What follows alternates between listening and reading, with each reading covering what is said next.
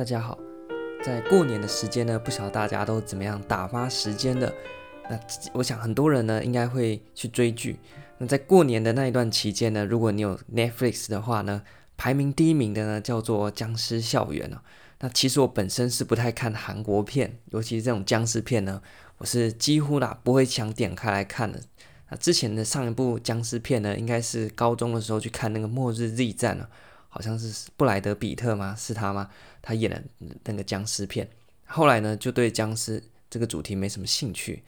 但是呢，因为想说这个僵尸校园呢排名在第一啊，就给他点开来看一下。那一看呢，大概就知道这大概是什么样的剧情啊。不过因为还是很想看下去啦，所以有时候哈、那个戏剧好不好看归好不好看，但是会让你想不想看下去，那又是另外一回事。好，于是呢。在过年的期间呢，就每天看到眼压爆高，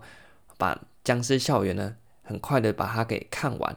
那看这个剧呢，其实我觉得有时候哈，我们这种学公共行政学到后来会有一种职业病，什么意思呢？就是我们在看剧的时候呢，没办法专心去看他在演什么，那就会不断的去想说，哎呀，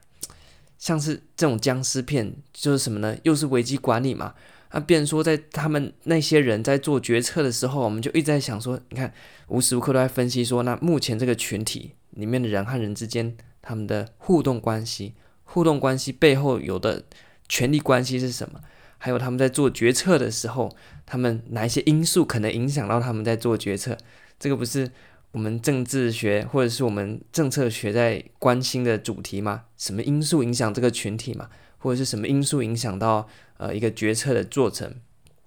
所以在这样子一个职业病的情况底下呢，哦，整部片呢看起来就是每次都看到差点要吐血，因为这群高中生啊毫无危机管理或者是决策理性可言啊，可以这么讲。哇，真的是看到会晕倒，觉得说太扯了，你这样子做根本就是自绝死路啊！他们就靠着主角光环，然后一群人莫名其妙活到最后，而且反正呢，你看到里面都是到最后面就是一对一对的嘛。不好意思，这边可能会有点爆雷哦，所以如果你还没有看《僵尸校园》，然后你不想被爆雷的话呢，你可能这边要先跳过这一集。好，那我要开始讲了。所以你看到后来呢，就会一对一对的啊，最后一反正每一个人都会失去他的一个好朋友就对了啦。你看到都最后好像是有这样的一个情况。那在网络上面呢，我后来去看了很多影评，那大家切入的角度点呢，呃，都不太一样。我觉得呢，都讲得不错，而且呢，这样感觉还蛮有趣的，因为大家看这部戏的角度不一样啊。那这样交流底下你，会关注到一些你平常比较没有那么 follow 的点。那像我就一直很 care 他们在做决策做的很差的这件事情啊。那你说今天危机爆发啦，僵尸危机嘛，那一群人呢，乌合之众啊，就那些高中生嘛，嗯，他们呢在很多关键的点呢，你就觉得就是想不透。到底为什么可以差成这样子？他们在决策这件事情上面可以差这样，都没有一个人出来领头诶，然后有领头的也就是就是一盘散沙的概念，这个真的是非常非常在决策上面啊，或在呃我们说危机处理上面是非常致命的一点了。你如果说环境的危机那就算了，你没办法去呃改变嘛。但是如果是人的问题的话呢，哇，那就真的是，我就觉得真的是会堆心瓜。好，那其实呢。非常多点里面，我特别 care 的是情绪这件事情。那在过完年的那一集呢，为什么会谈情绪某部分呢？是因为过年的时候我追了《僵尸校园》这部戏的关系啊。你会发现说呢，在做决策过程当中啊，当然人是会有情绪的，但是在危机管理，尤其是在做决策的时候，情绪这种东西呢，越低是越好啊。那你看那些里面那些高中生哦，每次。该逃的时候，他就在那边，因为什么亲情啊、朋友等等的因素啊，啊就不愿意跑，然后错失良机。然后该果断下决定的时候呢，又在那边扭扭捏捏。那不该扭扭捏捏的时候呢，扭捏。那该在那边扭捏的时候呢，又突然变得很果断。所以这搞不清楚这群人到底在干嘛。所以从这部戏呢，我们有一个呃小心得，就是各位在做决策的时候呢，千万不要带有情绪，因为情绪呢。不管是好的坏的，在做决策的时候，情绪加入呢，大概是没什么好处啊。这个在危机管理的时候呢，好像没有提到这一点。他只有提说，哦，这个是一个呃危机临时的爆发，然后呢，环境很诡谲多变，然后呢，对于决策者会有很大的压力，而且呢，决策资讯是比较不足的状况。但是呢，没有好像没有说到说情绪这件事情啊。对决策者影响很大。尤其是呢，当团体在做决策的时候，不止一个人有情绪，整个团体都有情绪的时候呢，哇，那这个团体做出来的决策品质呢，奇差无比啊，几乎是没有品质可言的状况。这个是第一点。关于这部戏呢，我们可以看到那群高中生啊、在那边乱做决定，毫无决策可言的状况。啊，当然他们为什么会活到最后呢？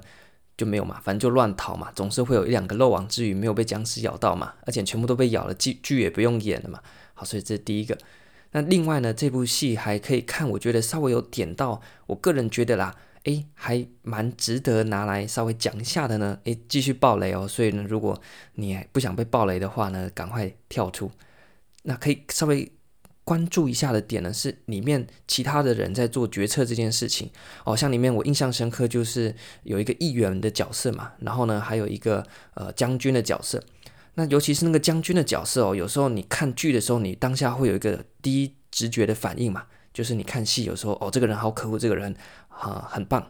但是呢有时候跳出来，我们用决策者的角度来想一下，或许呢会给我们不一样的想法。那其中呢，非常关键的一点呢，是这个将军啊，啊，因为那时候疫情，僵尸疫情爆发，然后呢，到底是什么状况，资讯未明，所以呢，原本有一台直升机要到学校去取那台，呃，可能有蕴藏救命关键的笔电嘛，后来就发现了躲在呃学校顶楼的那群高中生，那一开始呢，将军是下令说啊，把这个高中生全部都接回来，那当。呃，当场执行任务的军人呢也准备这样做。后来呢，突然将军收到一则线报说啊，可能有无症状的感染者哦。意思说呢，他眼前这群高中生呢，虽然量体温都正常，不是那种冰冷的僵尸，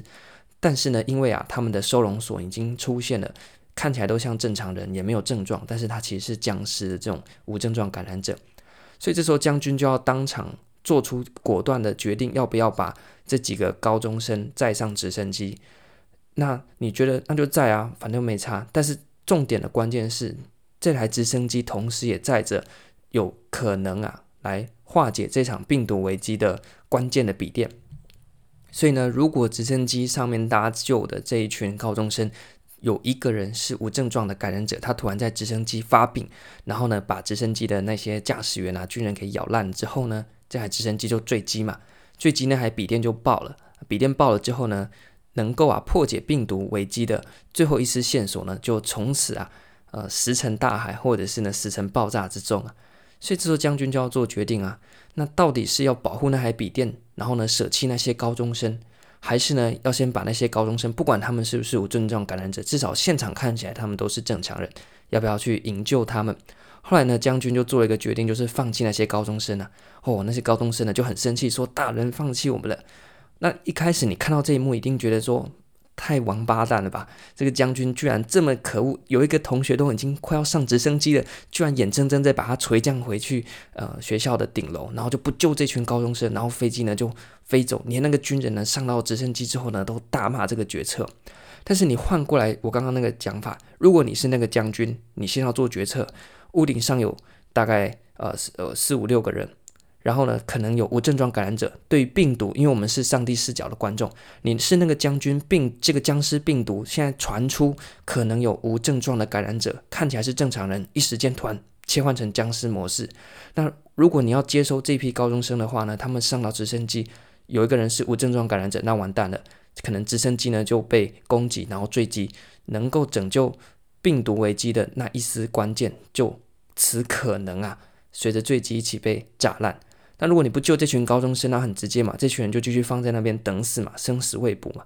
哦，所以在这个天人交战呢，将军最后呢就决定不要去救那些啊、呃、高中生。那其实这个是万古难题啦，只是呢他要把它加了一个所谓笔电的元素在里面。那过去我们就看啊有那个电车的思想实验嘛。啊，今天呢一台车子它刹车坏掉了，你直走会撞一个人，然后呢右转的话呢要撞五个人。啊，加了一些元素，可能说啊，那那一个人是诺贝尔奖得主，那五个人是 nobody，那你要去撞诺贝尔奖，还是要撞那五个人？或者是那五个人都是小孩，那那一个人是诺贝尔奖得主，可能呢有蕴藏对人类啊重大贡献的脑袋，在这样子情况底下呢，你要怎么样做决策？所以就非常困难。好，所以这是第一个。那第二点呢是，呃，那时候啊，啊、他们发现说病毒僵尸开始要扩散到其他城市去。将军呢就要来处理这个问题。后来呢，他的有一个决策呢，就是要把病毒啊，因为他们对声音有吸引力，他就把病毒呢透过这个无人飞机发送的这个音讯啊，把病毒呢的这些僵尸啊集中到城市的某几个大的广场，并且呢用飞弹呢去攻击这些僵尸。啊，这时候呢，他当然没办法避免说可能会误伤无辜嘛，因为不并不一定所有的市民都已经逃出来了，或者是在城市里面只剩下僵尸。所以一方面呢，他要去炸僵尸，那僵尸呢，那时候病毒的状况还未明，所以这些人究竟是死的还是活的，其实呢，他并不确定，只知道说这些人是僵尸啊，并且呢，嗯，你要。化解掉这些僵尸好像无药了，无药可医了，它变成僵尸就僵尸了。但是你会有一个心里的想法是，万一是有救的，这样我炸炸死了这群僵尸，那是不是就是等于在杀人呢？那、第二个是他直接这样子轰炸，也可能会伤及无辜，因为他根本就没有呃去办法去确认说他这样轰炸到底有没有办法完全的把现有的居民给进行撤离。所以在这样子一个艰难的决定底下呢，我们的这一位将军呢，还是选择了这个方案，因为要避免啊这个僵尸病毒呢扩大，所以他就采取这个方案，用无人机放那个高音频，把僵尸呢集中到了城市的几个呃据点啊，其中之一就是主角他们那间学校，后来就发射飞弹，把那个学校整个炸烂，把那几个广场的僵尸全部炸烂。哦，那这群高中生呢，一听到飞机广播说等等要用这个火箭。攻击学校的时候，他们又再一次非常的愤怒啊，觉得这些大人呢又欺骗了他们第二次啊，居然用这个飞弹呢毁灭掉这座城市，为了把这个僵尸给呃去除掉。那但是呢，你就这个将军的角度，当然这边有个大剧透啊，后来那个将军不是呃，因为大家觉得说这部戏就是如此嘛，这个将军可能就很冷血嘛，结果他后来又神来一笔哦，就这个将军呢就说他累了啊，因为炸完僵尸之后呢死了几万人。几万只僵尸了，他就要去他的办公室，然后他就打电话给他的太太。这时候呢，他就卸下他将军一板一眼的那个样子哦，原本他是威风凛凛的将军，那这时候他就变成一个好爸爸或者是一个好丈夫，然后跟他太太呢，呃，儿女家常讲完之后呢，他就把他呃他的抽屉里面的手枪拿出来呢，就把自己给呃自杀了。他在录了一段影片之后呢。就自杀了。那影片的主要内容就讲说，哦，他这是这个命令是他下达的啦，所以这个轰炸城市啦，然后这个射杀、炸死这些僵尸呢是他的命令，然后他就自杀了。而所以这个军人呢，他呈现的另外一面是他好像还有一点道德良知。但我们今天换个角度思考说，假设你今天是那一个将军，你是那个指挥官，你今天要不要选择使用飞弹，然后把被音讯聚集起来的这大批僵尸呢给炸烂？那同时呢，你要付出的代价就是，万一这些僵尸其实是有药可医的，那你等同在杀人。二方面呢，是城市当中可能还有一些待救的居民，那你就直接放弃他们，就把他们跟僵尸一起炸烂。那这个都是你要去考量的取舍的呃要素之一啦。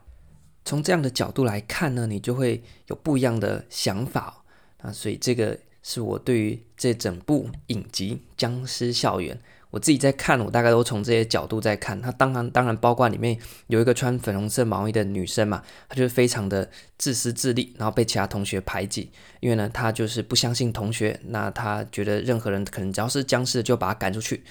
那你一开始也觉得哇，这个人怎么这么冷血，只想到自己啊？但是你有时候换个角度想，诶，这不就是我们政策里面谈到的理性自利吗？他自利，他自私，这个是人之本性啊。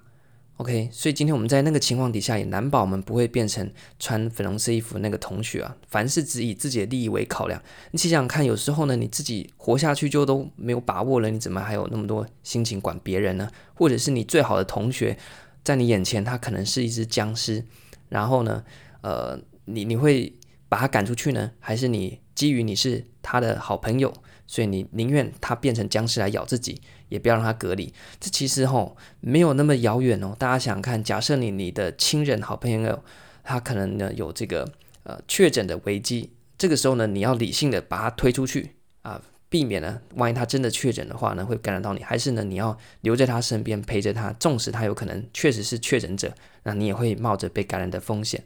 那再放到更大的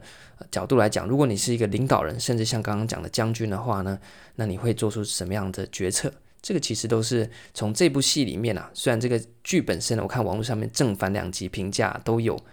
当然正面评价要扣除掉那些男女主角很漂亮、很帅的这些评价，我们单纯就从这个剧本身啊，